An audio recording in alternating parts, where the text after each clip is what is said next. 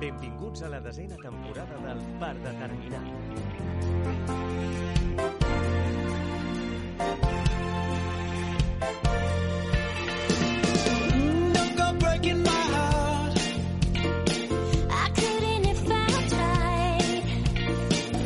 Oh, not that kind. Així doncs, si us sembla, comencem amb l'entrevista a la Nàdia Gulam. Anem amb la seva intro.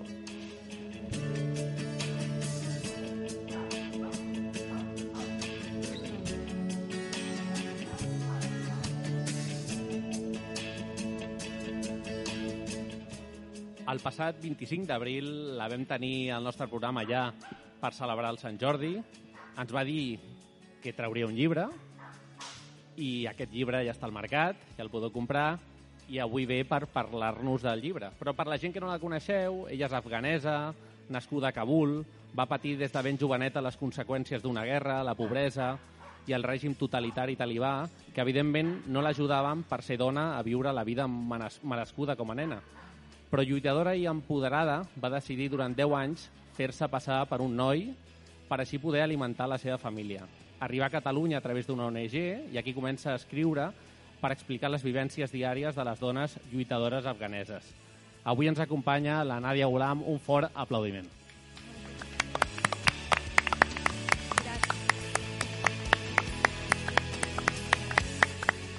Què tal? Com has trobat aquí al barri? Uh, realment no coneixia i de seguida que he arribat i dic, mira, perquè jo tenia moltes, i tinc moltes compromisos per dissabte i dic, no marxaré perquè estaré una bona estona aquí donant voltes en aquest barri, sobretot en aquest plaça, que és fabulós. Estic molt contenta. Nosaltres teníem moltes ganes de tenir-te en viu, en directe i no per telèfon, perquè els convidats sempre ens agrada tenir-los, veure'ls els ulls, no? parlar-nos, no? I, i bueno, eh, estem molt agraïts que estiguis aquí, Gràcies. com tots els convidats que aniran passant per avui per la plaça. I un, la primera pregunta és, l'Afganistan, el teu país, està en una situació horrible. A la situació social que, que es va generar amb la tornada al poder dels talibans, ara suma la destrucció causada pel terratrèmol d'aquest mes de juny. Com està la situació? Què et diuen? doncs, uh, moltes gràcies, Joan, per uh, aquesta pregunta i abans de que, com que a vosaltres us agrada tenir persones en directe i al costat, us haig de dir que jo sóc d'Afganistan i majoria de la cultura afganesa és cultura àgrafa, majoria de les dones només uh, ens comuniquem quan estem al costat de les persones i mirant els ulls, llavors amb les mirades comuniquem i per mi també és un honor estar al costat vostre i poder pues, explicar el que està passant actualment a l'Afganistan. Com ja sabeu, en aquest 20 anys d'ocupació ocupació de militars en el meu país, eh, moltes coses no han canviat, perquè sabeu que les armes i les guerres no solucionen problemes. En molts pobles no ha arribat escoles, no ha arribat desenvolupament en general, hospitals, carreteres i tot això. Ara, aquest tretremo que ha sigut en el meu país, que ha fet que eh, moltíssima gent, més de 1.500 persones morin i que la quantitat que estan ferits, que moriran perquè no arriba medicament, no arriba a hospitals, i llavors la gent no es pot traslladar d'aquell lloc a un altre lloc perquè no n'hi ha carreteres, l'únic que podrem fer a través d'avions i les nostres avions ara mateix estan en Turquia i Tajikistan perquè el gover- exgovern de l'Afganistan li va deixar allà i ells no tornen a l'Afganistan a l'excusa dels talibans. Però qui està morint? Pues el gent que són més vulnerables, com aquestes dones i aquests infants que estan en Afganistan. El Guillem té una pregunta per tu sobre el llibre. Sí, Nàdia, bon dia. Bon dia.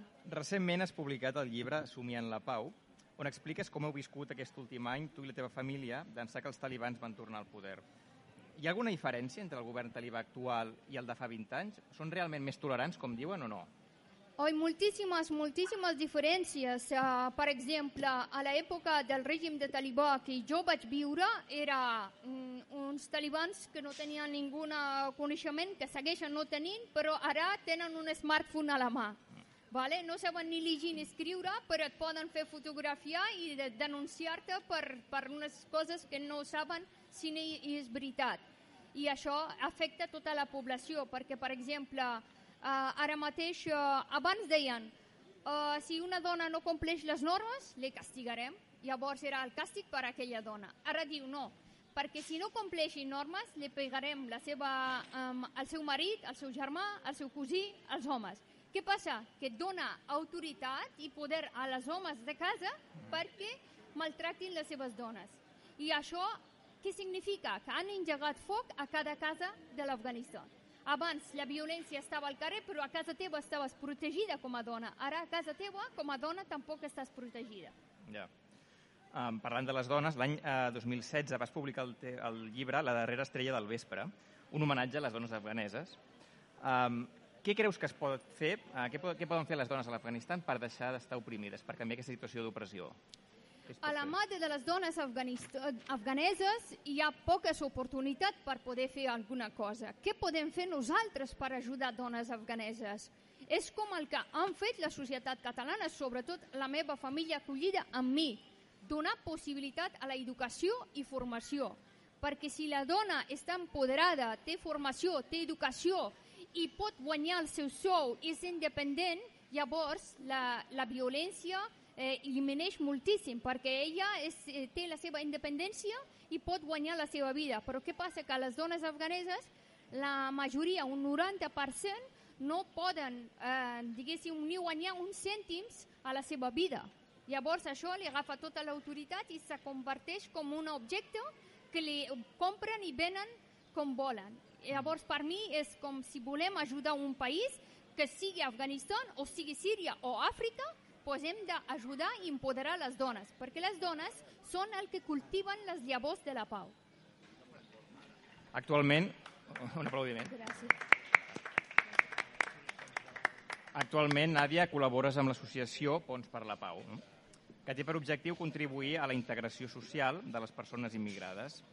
Uh, volem que ens expliquis una miqueta la teva experiència quan vas arribar a Catalunya, crec que va ser el 2006. Et va costar gaire integrar-te quan vas arribar aquí fa 16 anys? O... Uh, a mi jo vaig tenir la sort de que m'ha acollit una família catalana, llavors la meva germana catalana tenia la mateixa edat que jo, 21 anys, ella va ser molt generosa, convertit els seus amics amb els meus amics, llavors eh, m'han acollit la societat gràcies a aquesta família. Però com jo, hi arriba milers de persones, immigrants, refugiats, i se senten molt soles. Tot i això, que jo tenia una família d'acollida i tot això, però he trobat amb moltes dificultats al nivell d'integrar-me en aquesta societat, com per exemple, arribo d'un un país on, on uh, la educació estava prohibida per les dones, jo deia, me'n vaig en un lloc on hi ha drets humans, solidaritat i tot això, i llavors allà podré continuar a estudiar. I arribo aquí i em diuen, per poder estudiar has de convalidar, a la, portar convalidat els teus estudis d'Afganistan. Si en el meu país no ens deixen estudiar, com vols que m'enviïn convalidació dels meus estudis aquí? És que no té lògica. Llavors, totes les coses m'ha costat moltíssim perquè la burocràcia, la, eh, diguéssim, eh, el govern, el poder, no m'han facilitat res. Tota l'estona, i ja porto 16 anys, i encara no tinc nacionalitat espanyola, perquè me'n diuen, per aconseguir nacionalitat espanyola, has de portar el teu antecedent penals d'Afganistan. Tu creus que els talibans m'enviaran el meu antecedent penal aquí i em diuen la Nadia pues, pot viure a Catalunya tranquil·lament? No. És que tot no té lògica, però ens estan demanant uns documents no tan sols de mi, de totes les persones que estem aquí. Llavors, què passa? Diuen, els immigrants, refugiats, treballem il·legal. Com vols que treballem legalment si no ens donen ninguna oportunitat? Clar, clar. I tot això fa, ha fet que la meva vida, tot i que he estat en una família d'acollida, però moltes entrebancs i cada dia, cada dia. Justament. Per això vas crear la fun- la- l'associació Ponts de Pau, Ponts per la Pau, que té l'objectiu de contribuir a la integració social de les persones immigrades. Et va costar integrar-te des d'un bon principi? M'ha costat la integració moltíssim, per això la meva objectiu eh, de fundar Ponts per la Pau és que a altres persones com jo que arribin, que tinguin algú que l'escolti, li ajudi, l'acompanyi, perquè aquí estan molt confonent en el concepte de solidaritat en general en Europa, perquè us han explicat que la solidaritat molt important és pagar 20 euros a una associació o una ONG o eh, donar roba, o comprar menjar de mercat i donar a una persona és solidaritat. Però sabeu que la solidaritat més important del món que és? Escoltar una persona, dir-li bon dia, com estàs?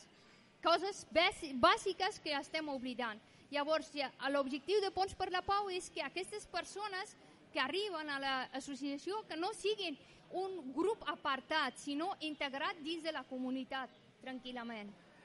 La gent eh, que vol preguntar-te, que vol anar cap a tu perquè tu els ajudis, perquè feu pinya, eh, com ho pot fer?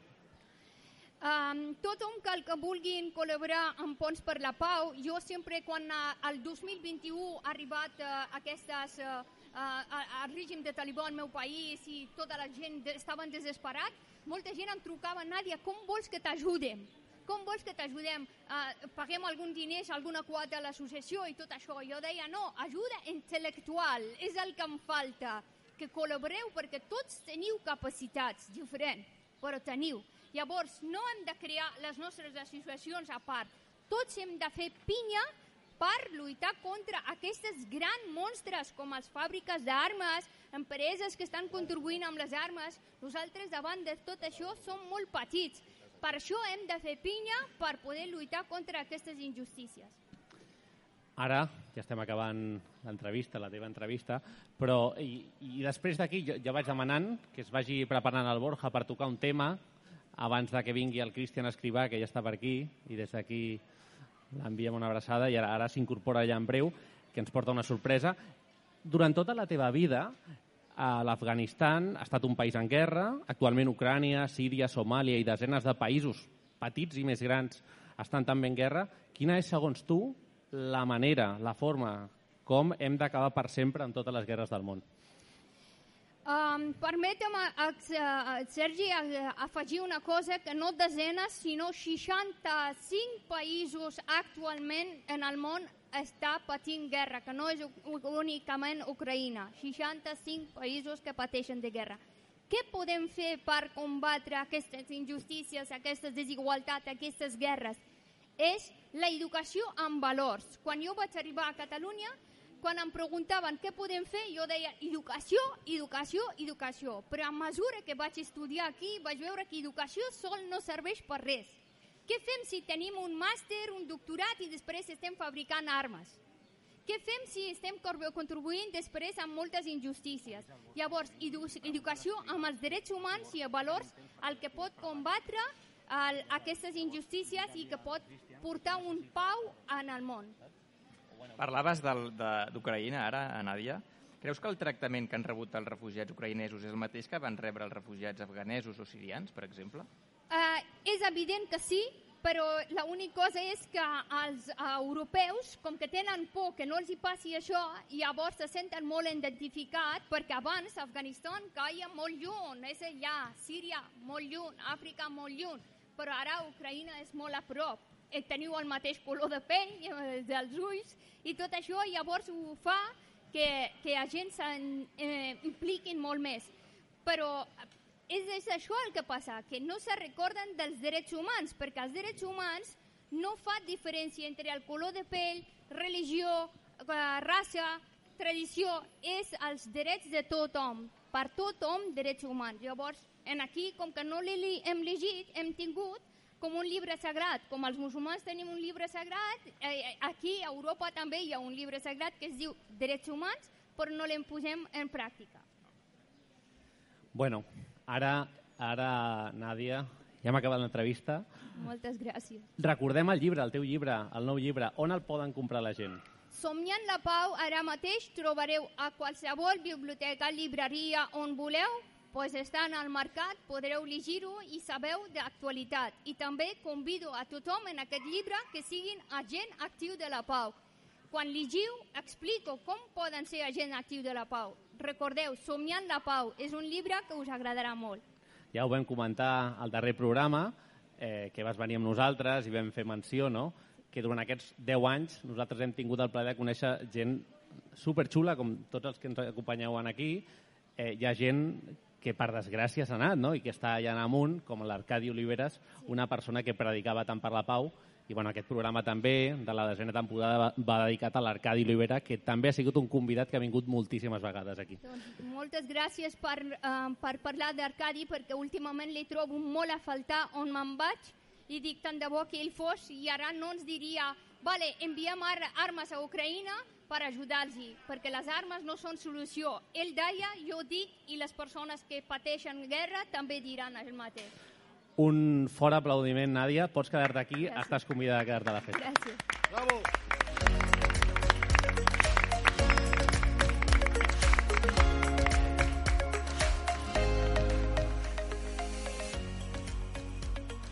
Ara aquí ens acompanya el Borja Palacios, que ens tocarà una cançoneta, un tema petit, mentre que el Cristian Escrivà s'ubica per aquí a la taula.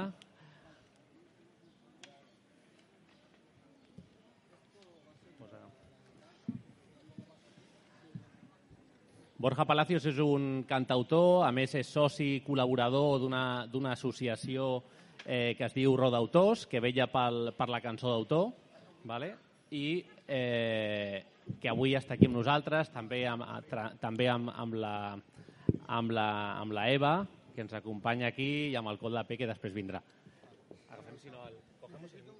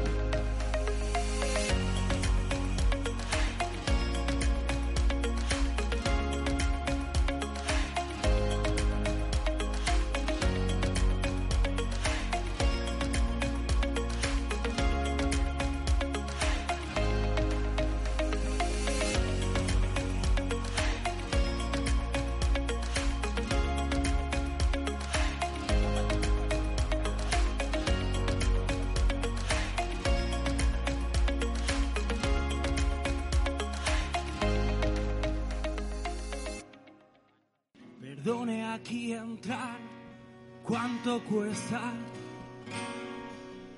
No me digan hoy que no, por como visto. Por lo visto aquí, soy bicho raro y me equivoqué de abrigo.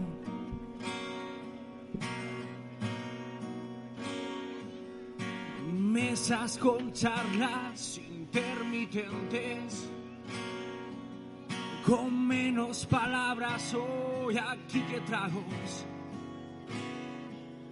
El bartender va me guiña un ojo, parece que con él sí que encajo.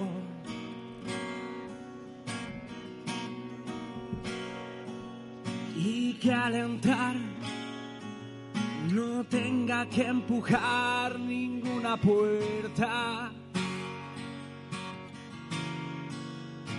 y que sea parte casi sin darme cuenta.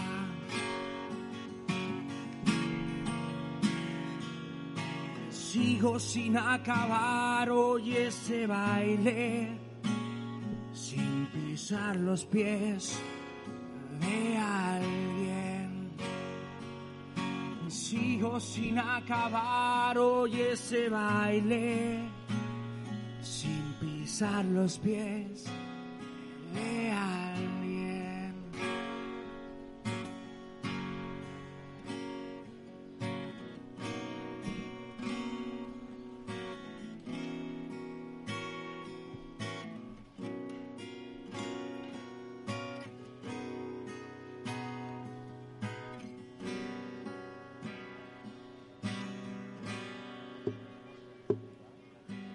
cabeza está hecha humo. Recurro a las series que ya he visto. Parece que eso aquí no interesa. Y mi suscripción se cancela.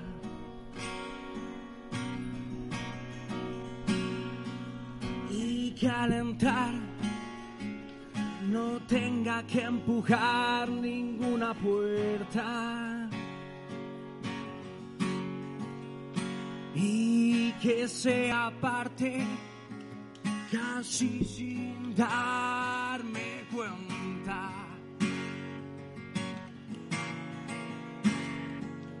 Sigo sin acabar hoy ese baile, sin pisar los pies Sigo sin acabar hoy ese baile, sin pisar los pies de alguien.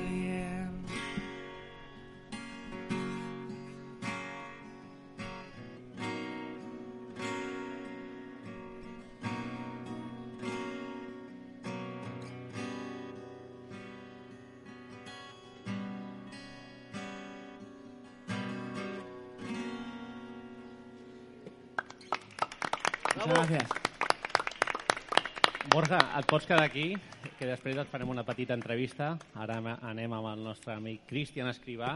Eh, avui ens acompanya un pastisser de fama internacional que ha fet un munt de pastissos i que els pastissos són més que, que obres, obres d'art comestibles, no? Com estàs, Cristian? Bé, bé, bé, content, content d'estar aquí amb, amb vosaltres. Hòstia, veig el màgic Andreu. Sí. Bueno, avui és un No, programa bé, sí. on ens acompanyeu grans amics que hem fet al llarg del camí d'aquests 10 anys. Eh, tu ets un d'ells. Mhm. I volem recordar com va ser el moment aquell, la primera entrevista Sí.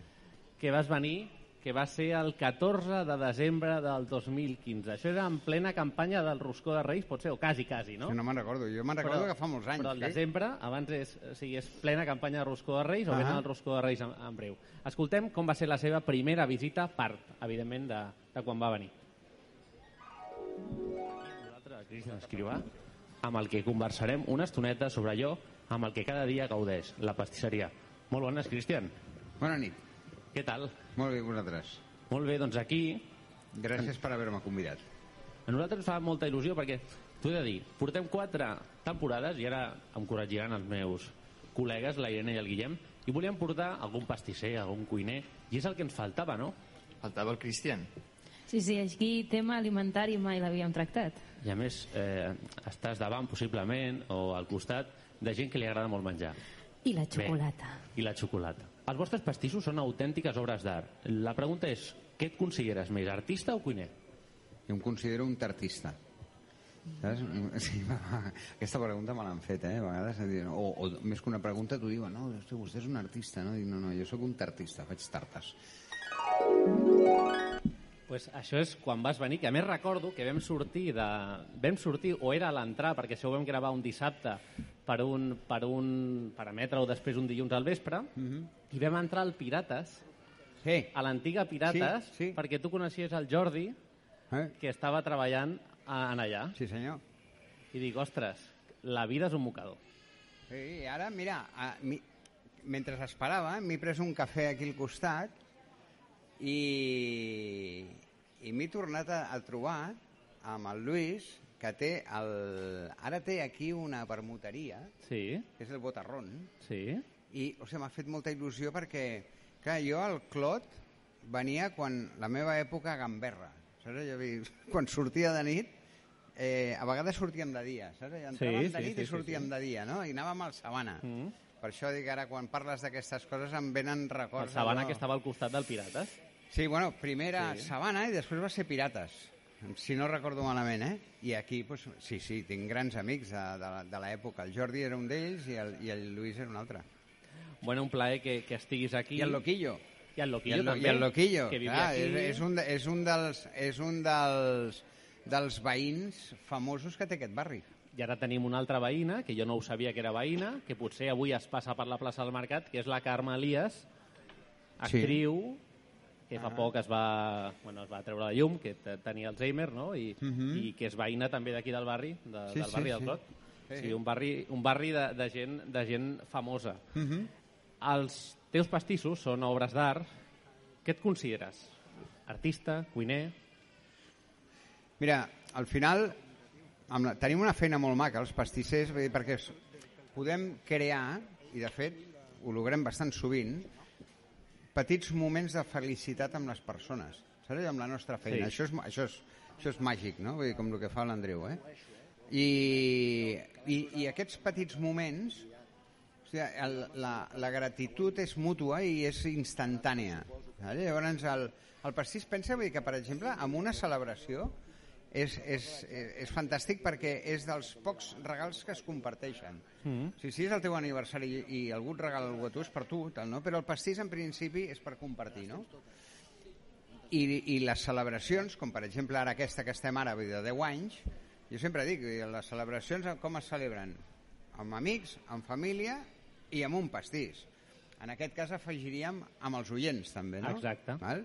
Com, si em permets, una cosa que ens, han, que ens ha arribat avui amb un missatger, que és aquest Sí. pastís que ens ha arribat fet de la vostra mà, de l'equipàs Per a l'equip d'escrivar, sí. d'escrivar, que no l'hem obert, no sabem com és. Això és un regal, Cristian. Jo, l'altre Sí. dia em va dir el Xavier, al que li agraeixo un munt la coordinació de l'entrevista i de tot plegat, Sí. que, que, el, que em va dir, em va dir, diu, Sergio, passa'm una foto, passa'm una foto d'algun logo del programa. I jo, vale, vale, te la passo, que hi haurà una sorpresa. Clar, Llavors- és que a veure, jo li vaig dir al Xavi, dic, perquè em diu, et conviden als 10 aniversari i tal, dic, bueno, i què porto? Dic, "Mm, bueno, no m'han demanat res, dic, bueno, dic, ja, però no t'han demanat res, però clar, un pastisser no pot arribar amb les mans buides, no? Eh, eh, eh, com jo, com el Ferran Adrià, eh, ja, ja, me, ja coneixem de, de fa molt temps. Molt bones, eh? Com el Ferran Adrià, millor que del món, bueno. col·laborador d'aquest programa i en un pastí a Jalén, eh? Aquí has verificat alguna cosa? Espera't, no, no, el que sí que el- escerificat no, però personalitzat sí. Ara ho veureu, mira. No tenim aquí una música d'acció. No sé si el Borja ens pot tocar una mica de música d'acció, però Vale, aquest, un fort aplaudiment, home. aquest és el logo del programa, amb xocolata. I aquí teniu el, el vostre pastís. Té, veig que estàs fent una foto. Vine, vine, no t'amaguis. Andreu. Home. Home. Bueno, ara ens farem fotos. Perdoneu, això és un programa una mica especial, és el que es fa al carrer. No podem tenir foto, eh, música per tot, però...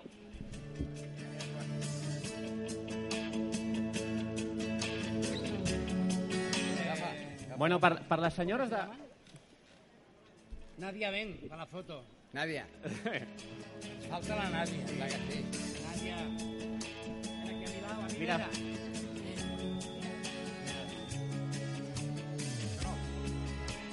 Si algú té un matxero, encenem les bengales, eh? Sí, sí. No. Senador.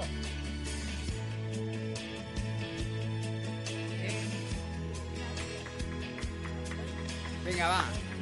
Fota-li foc. Sí. Tot. Això, això tira, tira foc fort, no? Ara, ara. Això, ara, ara. Aquí, sí. Sí, això... Aquí, l'altre. Ara sí.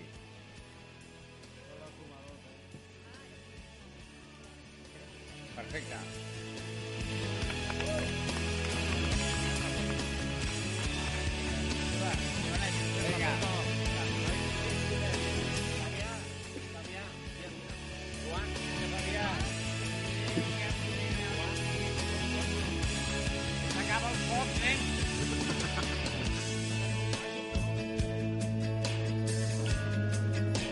Perfecte.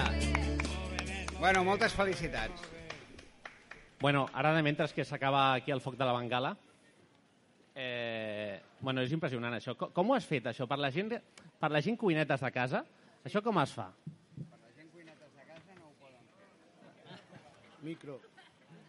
Vale, això, és un, això és un sistema Sí. Això és un sistema que va inventar el meu pare, si no recordo malament, en el 1990, i era a partir d'una fotocopiadora que es va espatllar, eh, va, va trobar la manera d'imprimir sobre el xocolata.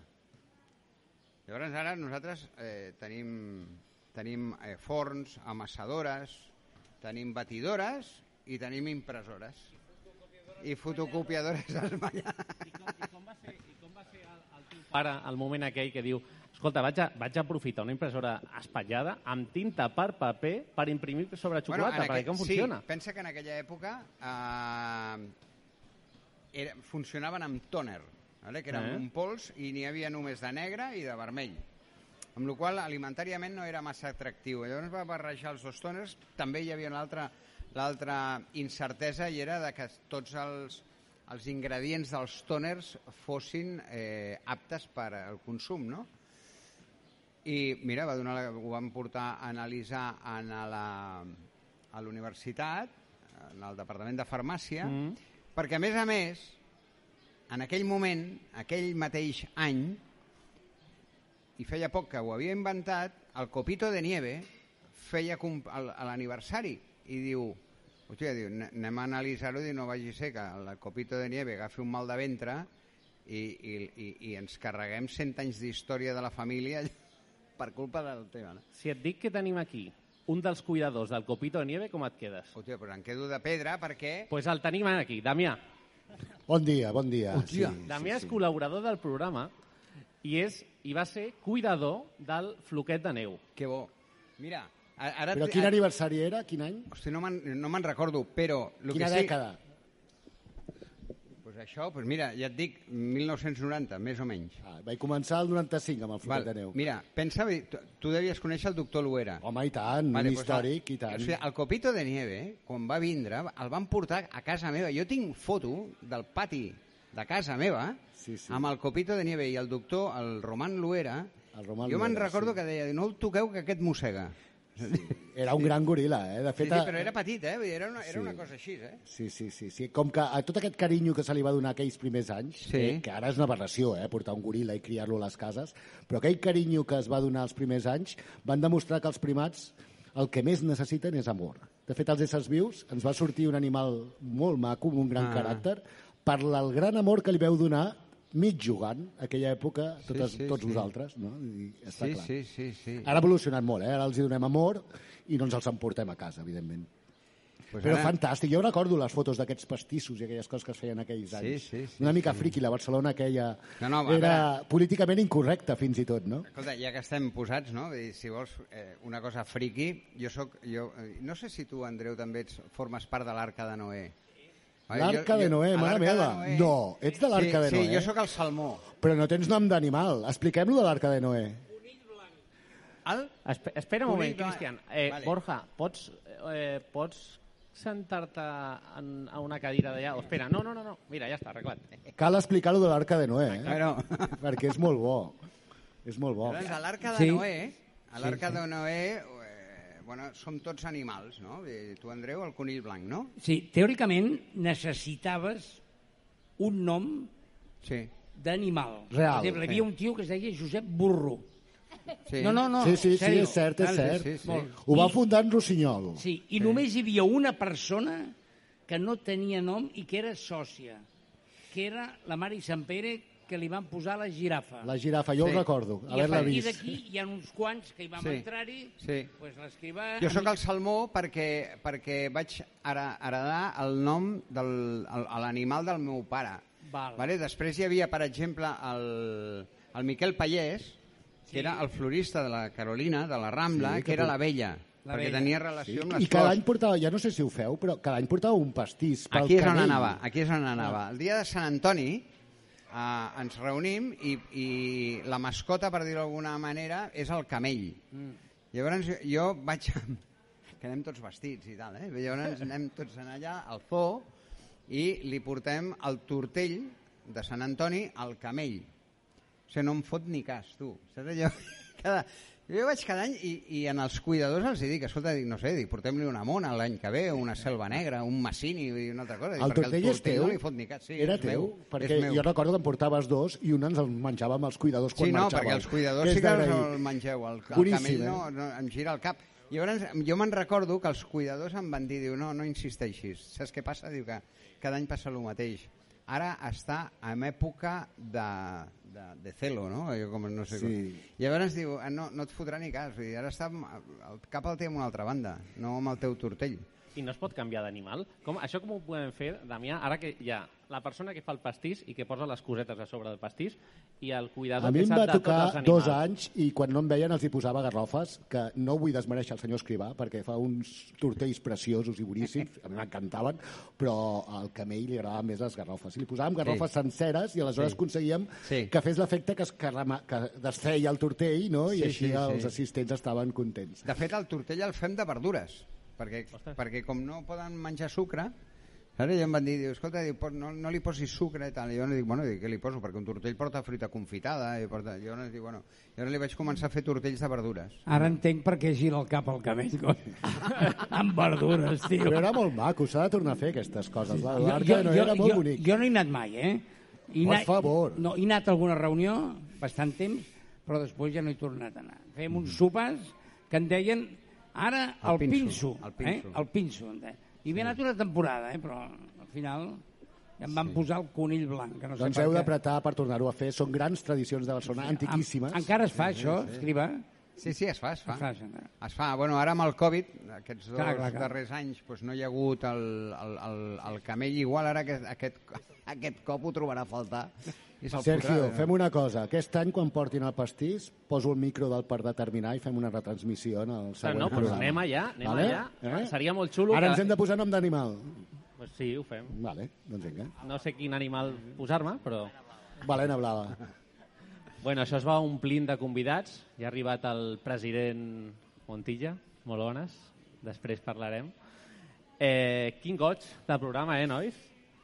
Sí, sí. Estan passant coses molt xules. Jo no m'esperava que sortís aquest tema del floquet de neu i quan ho has dit dic, ja ho tenim aquí. Tenim el cuidador del floquet. Sí, sí. Eh, formes part d'una llarga tradició en el món de la pastisseria, Cristian.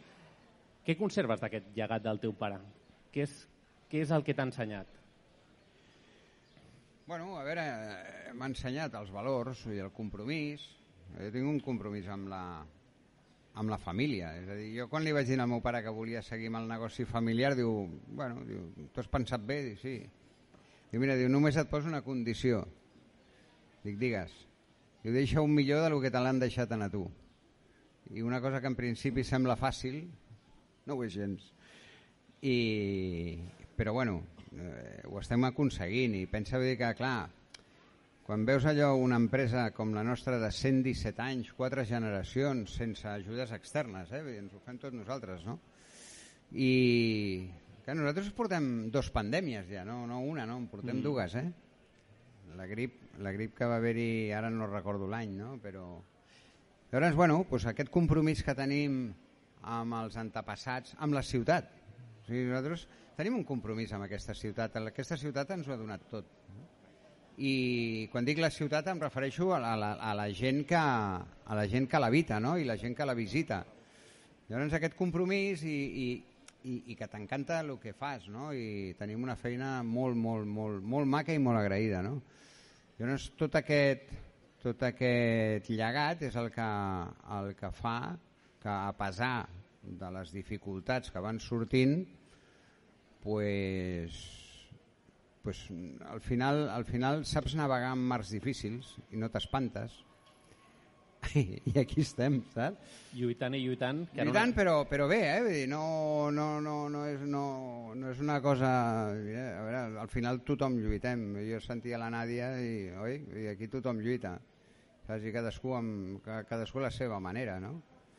I, però bueno, amb persistència i amb amor i amb ganes i pues, pues, escolta tu, si estem tots igual Cristian, és un plaer que estiguis aquí amb nosaltres avui per celebrar els 10 anys. És un encara més plaer que ens hagi fet aquest, aquest pastís, que és inimaginable, que la millor pastisseria per mi de Barcelona eh, i una de les millors eh, ens porti això i que ens ho porti al seu, vaja, no fundador, perquè ha sigut el teu pare, però besavi. la, la, la, la meu marca, la, la, la Sí. marca que tenim estima i que ha vingut amb, ja al programa anteriorment, eh, és, un, és un plaer increïble. Recordem a la gent on us pot trobar. Mira, nosaltres estem a la Gran Via, entre Villarroel i Casanovas, molt a prop de la plaça Universitat, Van de Mar, i després a la Rambla tenim la botiga, l'antiga Casa Figueres, que també Mm. la vam agafar en el 1987, i, i bueno, que ara tor torna una altra vegada a ser el que era, no? Perquè, clar, amb la pandèmia van haver-hi una sèrie de barris i un d'ells va ser la Rambla, que realment van rebre fort, no? Però, bueno, ens podeu trobar aquí, allà i, i bueno, una mica a les xarxes socials també, bé, perquè clar, bé, ja ho sabeu tots allò, bé, que tot això ha fet que l'online també funcioni molt millor, ara comencem una altra vegada, que nosaltres som especialistes en pastissos de celebració, saps? Però clar, fa 3 anys que ningú celebrava res. No, no, i ara I tu te'n ara- vas, ara te'n vas i tindràs, la, tindràs avui tinc, avui tinc el fort a tope. No, avui tinc dos casaments. Avui tinc dos casaments i, bueno, gràcies a, a tot, vull dir, tot això torna, torna a ser una, un, un cop més allò el que era, no? O sigui que moltíssimes gràcies, moltes felicitats per als 10 anys de, de programa. Sé el que costa mantindre les coses, per això us felicito doblement. I, escolta, 10 i 20 i 30 i tots I els anys nosaltres que faci falta. anem, anem trucant als amics perquè vagin venint de tant en quant, prova d'això que esteu aquí i s'agraeix un munt. I no volem acabar la secció sense una subsecció que vam crear ja fa dos anys, Uh -huh. que és una pregunta diferent. El Guillem l'explica molt millor que jo. Sí, aquesta secció es diu la pregunta de convidat a convidat i en aquesta secció cada convidat deixa una pregunta pel convidat del programa següent. Vale, Cristian? Llavors, avui farem una petita variació i és que tenim una bossa aquí amb un conjunt de noms de convidats que han passat pel programa. Es tractaria Sí. que n'agafessis un, un paper d'aquests i et posarem la pregunta que va deixar aquest convidat. A veure si pots... eh, La Ro és la Rosa Badia, no? La Rosa Badia. Exactament. La Rosa Badia, periodista de la cadena SER, eh, directora i presentadora del Tot és Comèdia, i un programa encara més xulo, que és el programa de, de Reis, que és la campanya solidària del Camp Nen sense joguina. Va venir al programa i va deixar una pregunta per al convidat de les, del següent programa que no sabíem qui era, com sempre passa. O sigui, és una pregunta aleatòria. Escoltem-la. Doncs mira, tenint en compte que comencem any i això, què no has fet, què no has fet mai i t'agradaria fer? Molt bé. Una cosa que no hagis fet i que t'agradaria fer. Sí, doncs mira, m'agradaria fer un edifici de quatre plantes, per dir-ho alguna cosa, amb ascensors funcionant de xocolata. Això, Ostres. això potser és de les poques coses que no he fet. El de més he fet, per exemple, he fet una cascada de 8 metres i mig d'alçada a Singapur amb 2.000 quilos de xocolata. Això ho he fet, no? Però un edifici, tot de xocolata, i sé com fer-ho, eh? Aquest encara no l'he fet. I després m'agradaria repetir el que vaig fer a Singapur, que eren 8.000 metres quadrats, amb tota la companyia de comedians, 50 actors, músics i tal, elefants, eh, girafes, tot, tot a escala real i tot de sucre, de merengue, de xocolata, tal, fer-ho a Barcelona. Això, això és el meu somni, fer el que vam fer, que es deia Fantasia Vallescrivà, fer-ho a la nostra ciutat. Ostres. Això, em quedo amb això. A mi se m'acut, el dia, el dia que fas això, tu has de, necessites un control de qualitat, no? Com que allò ha quedat bé. Estàs dic perquè- fitxat, estàs fitxat. Ho dic perquè, si no, aquí ten- tens gent que pot anar a ajudar-te. Sí.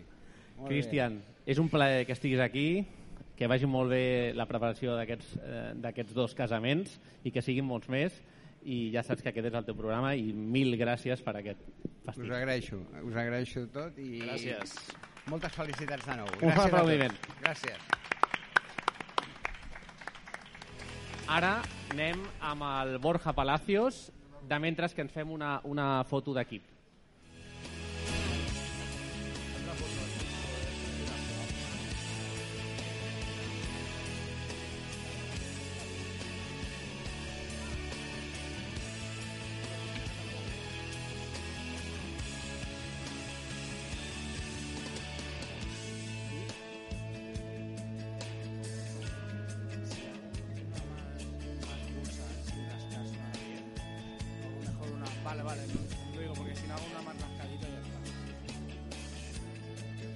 Tranqui, tranqui.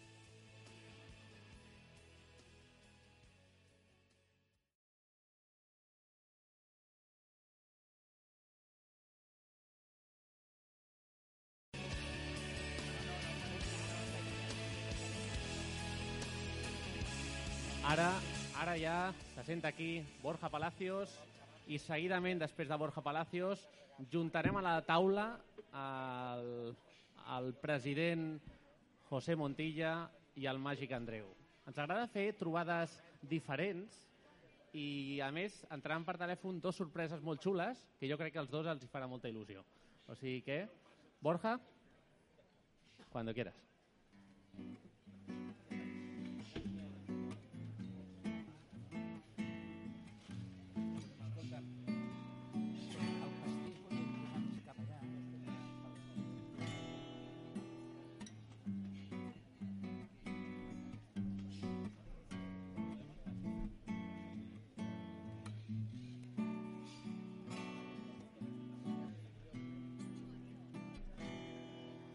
Y óyeme, no pares de correr, que cogidito a tu sombra yo te perseguiré y tras de ti fue que me encontré. Así que no mires para atrás, que no veamos un final suavemente dibujándome, perfilando todo aquello que yo quería ser. Y apareciste, y apareciste tú escribiendo aquel guion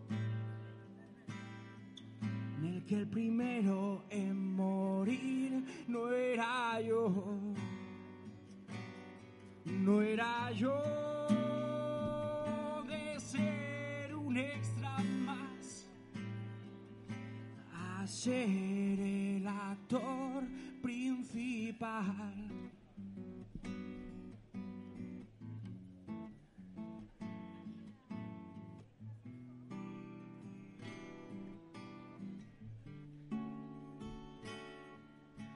Poquito a poco descubriéndome,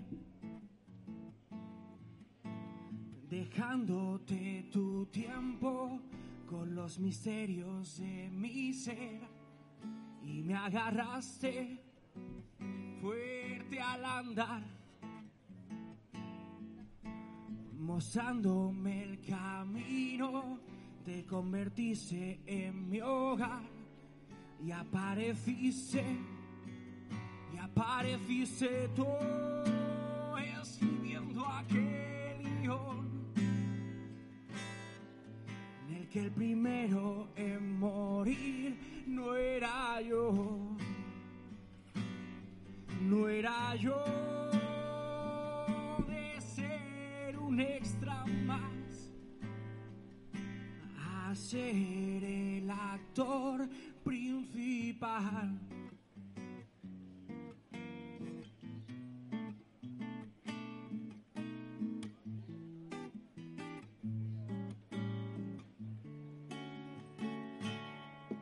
Y apareciste, y apareciste tú escribiendo aquel guion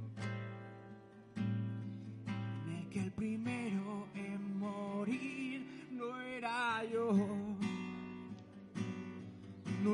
yo de ser un extra más, a ser el actor principal.